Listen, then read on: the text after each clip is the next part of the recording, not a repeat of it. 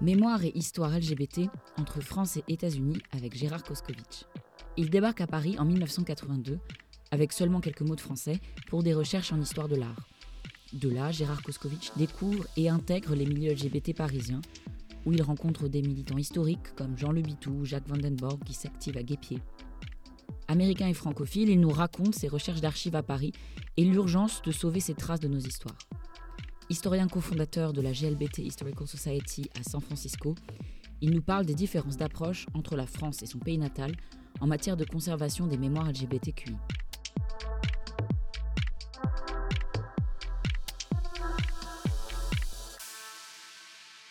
Déjà tout enfant, issu de la classe euh, prolétaire à Los Angeles, et donc, c'était pas exactement accueillant pour un petit PD. À l'âge de 5 ans déjà, je savais parfaitement bien que j'étais petit PD.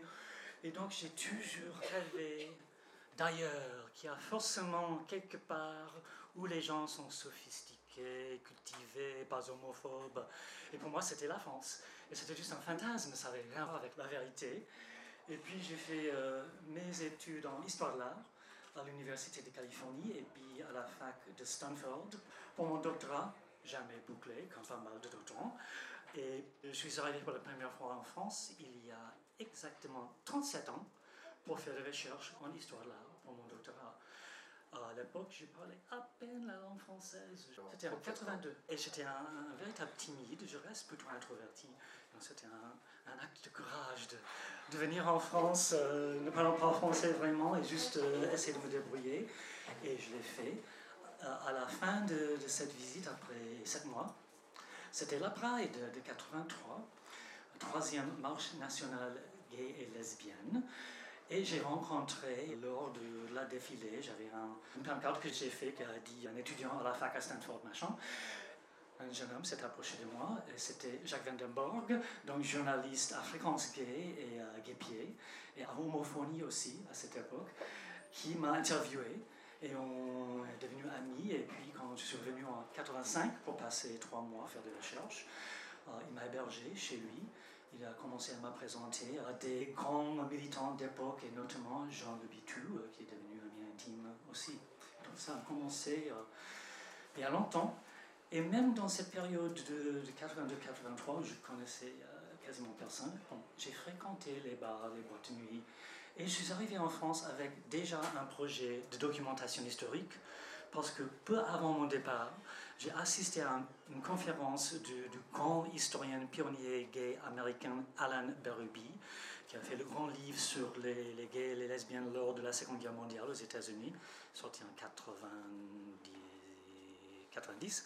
Et donc, lors de cette conférence sur l'histoire des bars gays et lesbiennes à San Francisco, il a dit J'ai très peu de photographies parce que, figurez-vous, aux années 40, 50, voire 60, personne n'a fait des photographies gays. Et donc, j'ai débarqué à Paris avec un projet, aller faire le tour de tous les bars gays, lesbiennes et autres lieux, euh, de drague, euh, locaux des associations, etc., pour les photographier. Y a des gens qui ont vu le, documentaire récent L'étincelle, les photographies du bar Le Village au Marais sont des diapos que moi j'ai fait en 83 parce qu'on n'a pas trouvé d'autres photographies du, du village.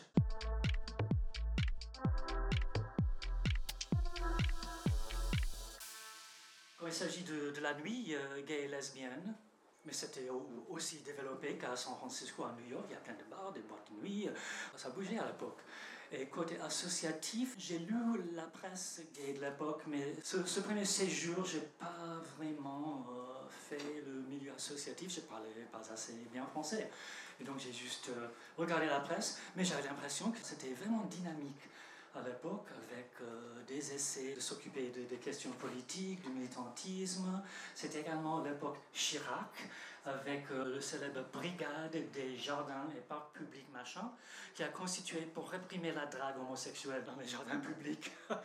Elle est morte, j'ai balancé ça sur mon Facebook euh, et tout le monde Oh, bon, bon, bon, la mémoire, bon, la mémoire c'est important pour nous, n'est-ce pas?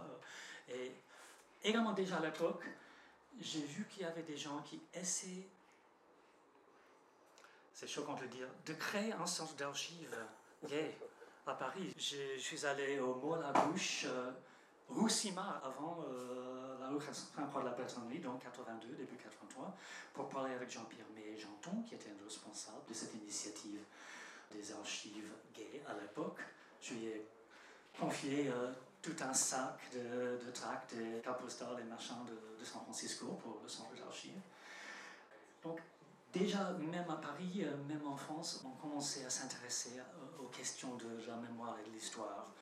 Un dossier qui reste un peu sensible jusqu'à nos jours. Lors de mon premier séjour en France, en 82-83, j'ai fait 3-4 entretiens d'histoire orale avec des personnes âgées et notamment avec Edward Roditi, qui était poète, traducteur, interprète, critique d'art, franco-américain, né en France, mais son père était américain. Et il était ami intime aux années 20 avec René Crevel. Il a fait les salons de, de Château Stein, qu'il n'aimait pas trop beaucoup. Il a rencontré André Gide quand Edward avait 15 ans. Gide a essayé de le tripoter, ça m'a pas tellement plu et donc il m'a raconté des, histoires hallucinantes, mais en plus il avait tous les bars, tous les boîtes, tous les tasses, tous les lieux de drague à Paris, à New York, à San Francisco. Et donc j'ai fait un entretien d'histoire orale avec lui qui dure 12 heures, donc euh, lors de trois, séances, trois jours. Euh, et j'ai même pas commencé à, raconter toutes les histoires qu'il avait à, à, me dire. Donc, euh, et ça, c'était un peu le début de m'intéresser à, ces témoignages, surtout sur la, vie euh, des personnes LGBTQ ordinaires à Paris. Parce que oui, Edward a des histoires à raconter de, de son travail comme traducteur-interprète euh, à, la conférence de fondation de l'ONU ou au procès de Nuremberg. Oui, c'était intéressant. Bon, pour moi, c'était plutôt les bars, les lieux de drague, euh, les Vespasiens. Mais ça, ça c'était passionnant d'entendre ces histoires-là. Je, dois ajouter que J'étais là pour faire des recherches sur l'histoire de l'art du 19e siècle. Bon. Mais chaque semaine, j'ai pris un après-midi dans n'importe quelle bibliothèque ou centre d'archives pour faire euh, mes vacances d'historienne en regardant l'histoire LGBTQI dans ces sources-là. Donc j'ai regardé à fond euh, ce qu'on propose à la Bibliothèque nationale et plusieurs centres d'archives euh, patrimoniaux dans, dans la région de Paris sur le thème histoire LGBTQI en France. Et donc déjà en 82-83, j'ai commencé à, être vraiment un féru de cette histoire. Et j'ai également fréquenté les bouquinistes, les librairies d'occasion pour chercher des petites perles qui documentent notre histoire. Et donc c'était en 82-83, j'étais au début de, ma carrière d'historienne euh, LGBTQ. Après 85, j'ai arrêté euh, mes études, j'étais complètement désargenté. En plus, on était en pleine lutte contre le sida. Et donc, euh, j'ai resté dans, dans, la région de San Francisco lors de 10-11 ans. Je n'avais pas l'argent pour venir en France.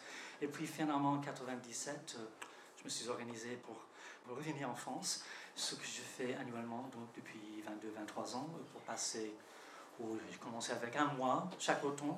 Maintenant, c'est plutôt deux mois chaque automne et trois semaines en printemps, trois semaines en été. Donc, euh, globalement 2-3 mois en France.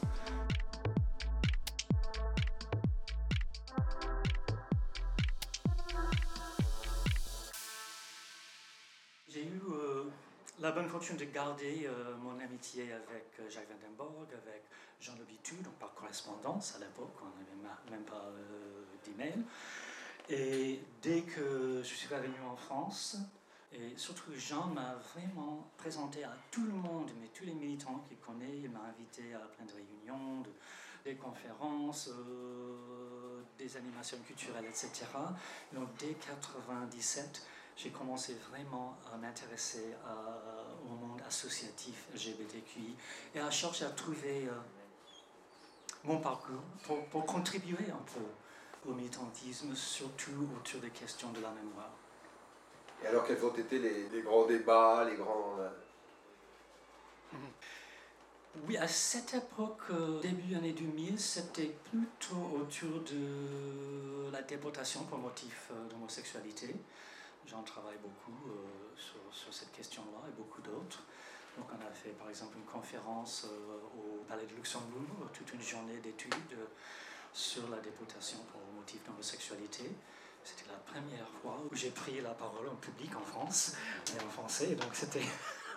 je me souviens bien que j'étais vraiment stressé, mais ça a plutôt bien marché. Euh, et là aussi, on a recommencé à parler de cette question de sens d'archives et de constituer des ressources. Par contre, euh, au FAC, à l'époque, en France, il y avait très peu de gens qui s'intéressaient à cette question, quasiment pas. Pour les, étudiants à la fac, il n'y avait pas de directrice ou directeur de thèse qui soutenait euh, les recherches sur de tels thèmes. Il n'y avait pas de ressources ni d'argent, ni d'archives. Et donc c'était bien différent qu'aux États-Unis, où déjà à l'époque, au début des années 2000, mais ça bougeait déjà. Aux années 90, on a vu euh, une quinzaine de thèses de doctorat en histoire sur des thèmes LGBTQI euh, aux États-Unis. Il y avait une trentaine de centres d'archives euh, LGBTQI. Donc c'était plutôt développé aux États-Unis et en France, on était vraiment, comment dire, on restait sur le chemin, mais avec beaucoup de galères et beaucoup de travail à faire. Oui, en fait, je crois que c'est qu'aux États-Unis, c'est les associations et les particuliers qui continuent à faire un grand travail de documentation, de constitution de fonds d'archives et de recherche historique de base, parce que c'est un pays qui reste très jeune. Au XVIIIe siècle, voire au XIXe siècle, il y avait très peu de centres d'archives, très peu de recherche historique sur notre propre histoire. Et donc, on a dans la culture américaine l'attitude que c'est à nous de le faire, à la base. Euh, et pour les groupes minoritaires, les gens racisés, les immigrés, les minorités religieuses, les personnes LGBTQI, on avait euh, tout le sentiment que reconstituer notre mémoire, notre histoire, c'est une manière de trouver notre place dans la diversité de la société américaine. Donc, c'est un, un enjeu politique de le faire. Et en plus, les Américains, avec leur attitude entrepreneur et impériale, disons-le, ont l'habitude euh, à la fac de dire bon, je vais m'installer en France ou en Allemagne ou en Amérique du Sud, je sais pas où, pour aller faire euh, des recherches sur l'histoire, la sociologie, etc. C'est vraiment typique des Américains d'avoir cette attitude. Les Américains de base, les Américains de Donald Trump, pas du tout. Mais un tiers de la population a vraiment euh, un intérêt pour le monde entier et se sent parfaitement euh, autorisé de le faire. Il y a des aspects euh, positifs et négatifs dans cette attitude. Mais euh, moi, je suis arrivé en France surtout depuis 20-22 ans. J'étais déjà libraire à l'époque. Je n'ai pas de librairie, je fais ça directement en travaillant avec les grandes bibliothèques universitaires. Et donc j'étais à la recherche des documents, des fonds d'archives, les plus aptes à intéresser les chercheurs et les chercheuses à la fac, les étudiants, les profs à être intéressant pour des expositions, vraiment pas des, éditions originales de Proust, bah, c'est pas intéressant. Mais tout un sac de papier éphémère, euh, des tracts, euh, des flyers de boîte de nuit, etc. Oui, ça c'est hyper intéressant. J'ai déjà commencé à, ramasser tout cela et à proposer ces documents à des bibliothèques universitaires. Et je dois dire que j'ai une espèce de déontologie personnelle. S'il s'agit de quelque chose d'unique, qui est important pour la recherche, je ne vends jamais à des particuliers. Ça doit finir dans une bibliothèque, un centre d'archives ouvert au public, à tous les chercheurs, parce que moi, mon travail de libraire, c'est principalement une espèce d'agence d'adoption pour des histoires oubliées et perdues. Et c'est pas pour constituer des collections fétiches des objets précieux, mais ça m'intéresse pas du tout. Par exemple, j'ai acheté euh, tous les archives personnelles de Jacques Girard, un des fondateurs de QR, et qui était un responsable de la revue Homophonie, et aussi de leur euh, commission euh, déontologie et éthique professionnelle. À l'époque, c'était interdit d'être agréé comme euh, avocat ou médecin ou coiffeur si on n'avait pas de bonnes mœurs. Au, début des années 80, c'est dingue. Ben, on n'a pas le droit de, de pratiquer comme coiffeur, coiffeuse, si on n'a pas des bonnes Donc ça veut dire homo ou euh, lesbienne. Donc il y avait toute une commission euh, au sein de, de, QR qui a demandé euh, les changements de ces lois de l'État française. Et donc là, j'ai tous ces archives. Là, je n'ai pas encore vendu, mais c'est vraiment extraordinaire. Il y a toutes les études qu'on a fait du marché, des périodiques, pour essayer de faire pérenniser le titre homophonie, etc. donc c'est des documents introuvables d'ailleurs. ou bien, on peut voir une partie de, cela sur Internet c'est que depuis 20 ans, j'ai constitué un, fonds de 500 cartes postales anciennes des différents types de travestissements en France. Donc, des artistes musicaux, des balles masqués, des cartes humoristiques, des séries illustrées de la belle époque où il y a une femme travestie en homme libertin, aristo, qui fait la cure, un joli euh, paysan, je sais, sais pas quoi.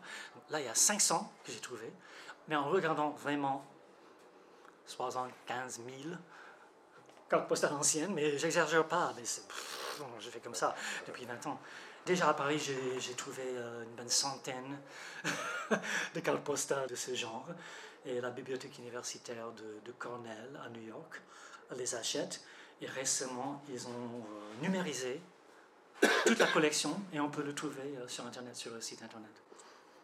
J'ai acheté par, par exemple, euh, ça c'est un album de photos de, la fin des années 70, mais c'est passionnant.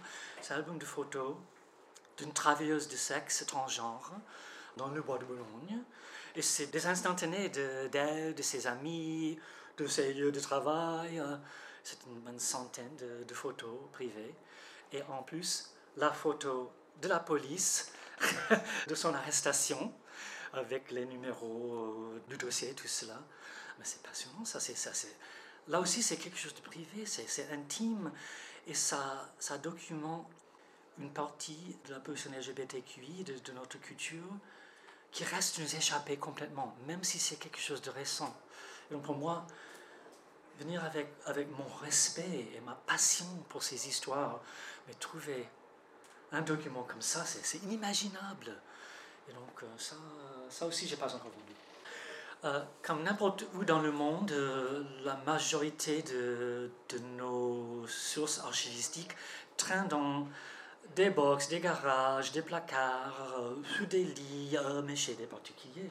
Et même les archives des associations qui ne durent pas trop longtemps, qui n'ont pas forcément des locaux, et donc finalement c'est les adhérents de l'association qui gardent les archives de l'association. Donc il faut un véritable travail pour entrer en contact avec ces gens, pour les convaincre finalement à confier leurs archives à un centre d'archives ou une bibliothèque. donc c'est pourquoi le travail euh, qui fait le collectif Archives LGBTQI ici à Paris est tellement important. Oui, trouver un local et euh, ouvrir un centre d'archives, oui ça c'est important, mais d'abord trouver les archives et faire en sorte que les gens ont confiance pour les donner. Ça, c'est le travail de base. Et c'est ce qu'on est en train de faire euh, à Paris. Mais pour les chercheurs, ça reste difficile, difficile en France parce que, surtout, par exemple, si on veut faire un, une thèse de doctorat, il faut démontrer à la directrice ou le directeur de thèse qu'il existe tout un fonds d'archives qu'on peut tout regarder lors d'un an, et puis après, on peut commencer à rédiger euh, la thèse. On ne peut pas dire, je vais passer 40 ans à regarder 300 milliers de petits bouts pour constater s'il existe ou non assez de documents pour faire une thèse. Ça ne marche pas comme ça à l'université. Et donc, euh, c'est difficile en France parce qu'il y a si peu de fonds d'archives accessibles au public. Et si on veut vraiment le faire, bah, je viens de parler avec un collègue en Allemagne qui s'intéresse à, l'histoire de la porno gay en France aux années 70. Euh, mais il est parti à l'université Cornell à New York pour regarder tous les revues euh, et documents porno euh, gays françaises des années 70 que j'ai vendus à l'université parce qu'il n'existe pas un fonds d'archives en France où on peut trouver une telle richesse de cette documentation.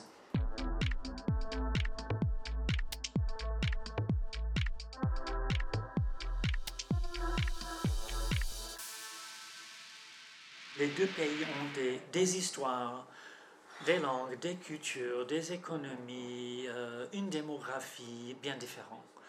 Et donc c'est normal que les choses passent différemment dans les deux pays. On ne peut pas dire qu'on est en train en France ou on est en train aux États-Unis.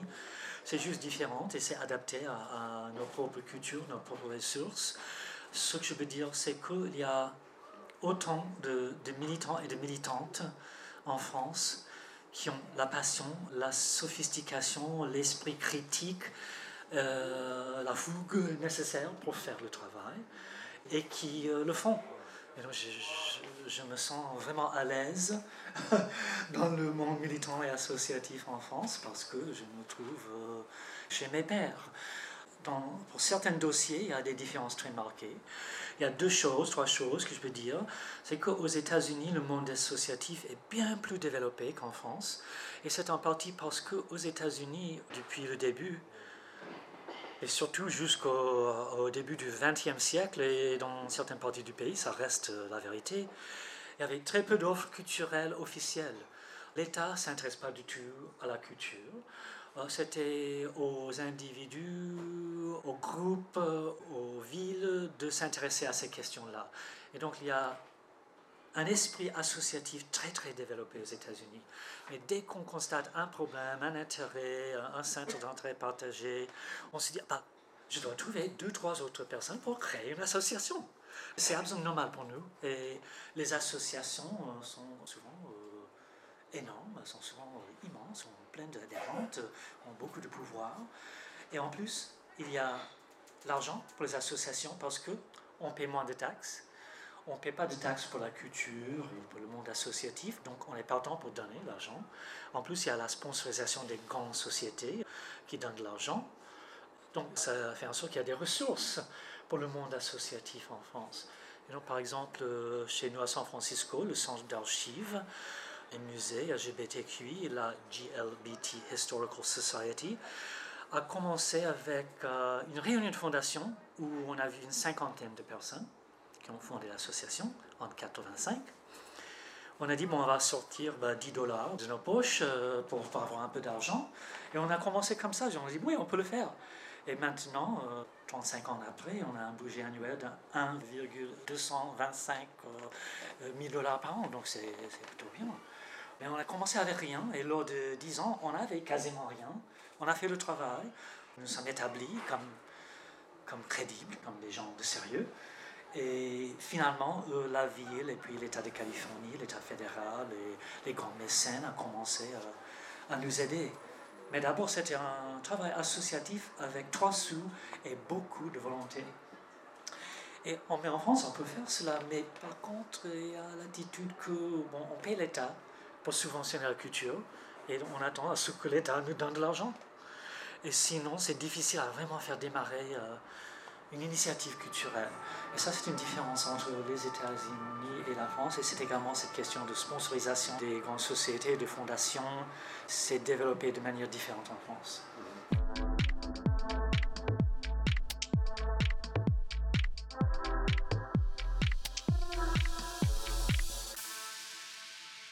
Question de diversité aux États-Unis et en France, c'est bien différent. Parce que là aussi, les États-Unis... Euh, mais quasiment tout le monde, à part la population autochtone, est arrivé d'ailleurs depuis 200 ans.